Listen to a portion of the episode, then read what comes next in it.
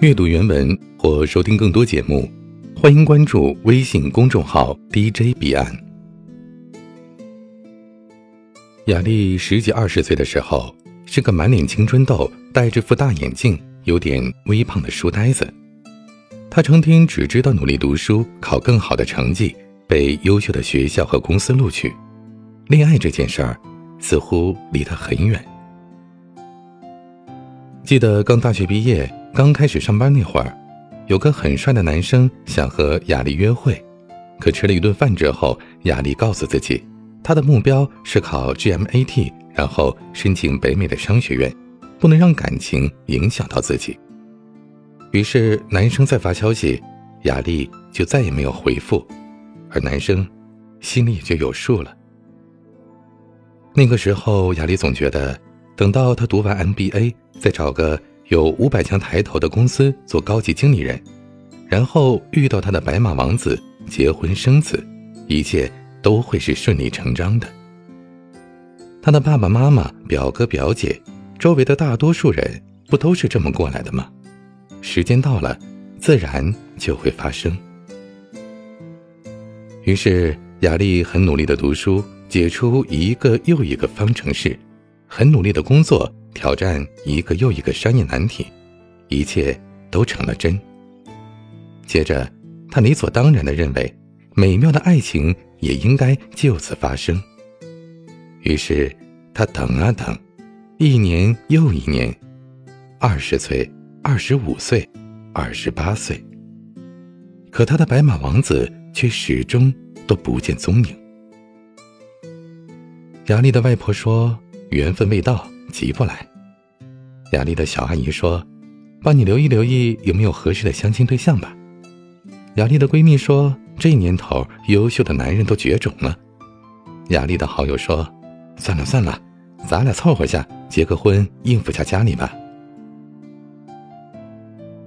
雅丽人生的第一次感到如此的迷茫和无奈，就好像是陷入了沼泽地里，无法掌握自己的方向。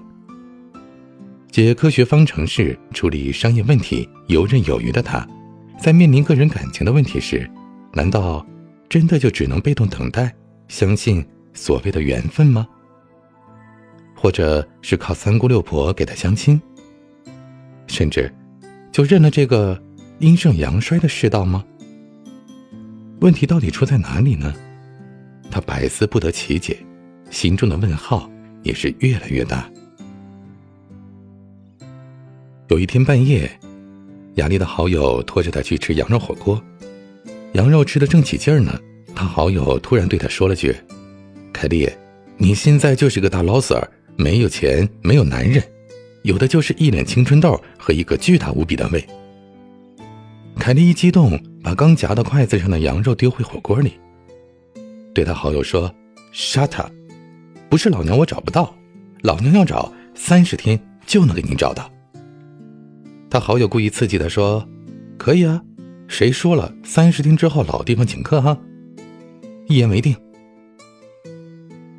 第二天早上，凯蒂醒过来，眼巴巴的望着天花板，特别后悔打了这个赌。三十天，要到哪里才能找到男朋友啊？凯蒂觉得自己的智商和情商都是可以的，青春痘也没小时候那么多了，怎么在遇到个人问题时？就这么没辙呢？书呆气十足的他，愣是觉得这是个不符合逻辑的事。要是他把找男朋友也当成是一个工作项目来做，会不会和他做的其他工作项目一样的成功呢？雅丽擅长品牌营销，就是把产品包装定位之后再卖给目标客户。他想，如果把自己当做一个产品来包装。包装好之后再卖给目标客户，而这个目标客户就是自己将来的男友，这样的思路是否能够行得通呢？于是他决定做一个三十天的社会实验，用科学和商业策略探究三十天找到男友的可行性。三十天的实验开始了，他首先做了一轮深入的市场调研。调研的目的就是为了了解目标客户群体的终极需求是什么。他询问着自己周围的男性朋友，他们眼中的完美女人标准都有哪些？同时又阅读了大量的科学文献，涉及生物心理还有社会学等等的领域，总结出了完美女人的三大黄金定律：性感、有趣、体贴。为了快速变成那个完美女人，雅丽拒绝所有的垃圾食品。每天早睡早起，保养皮肤，锻炼身体，开始学习如何打扮化妆，同时有意识的让自己变得更加幽默、有同情心，开始学着如何去关心别人。在三十天实验刚刚结束的时候，雅丽真的就找到了心仪的男友。雅丽注意到这短短的三十天当中发生在自己身上的变化。她变得更加健康，更加乐观，更加自信，青春痘也没了，就连常年超标的胆固醇也下降到了正常的水平。最重要的是，她第一次发现人生有了彻底爱上自己的感觉，这种感觉真的特别奇妙。前些日子，他又和这位好友去吃火锅。他对好友说：“感谢你在火锅店里对我说的那些刺激我的话。”要不是因为那些话，我永远都不可能经历这三十天，寻找到答案，并且爱上自己。我永远也不会开始写作，甚至我现在还出了一本书。好友握着雅丽的手回答道：“雅丽呀，你真的想多了。那天你在狂吃羊肉，但是我一块都没吃到，所以特别郁闷。我说那些话呀，纯粹就是为了阻止你吃到那最后一块羊肉啊。”谈恋爱的目的不是为了结婚，更不是为了别人，而是为了每一天不断的变成更好的自己，每一天更多的爱上自己，并且不要害怕受伤，即便是受了伤，很痛苦也没关系，因为痛有多深，成长就有多快。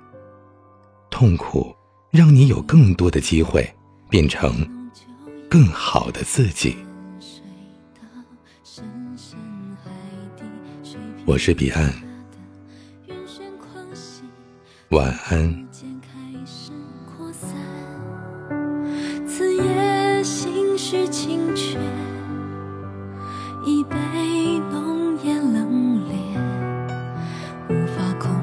直到迷离灿烂从眼底开始泛滥因为多么难得是我而因为更难得更不可遇是你。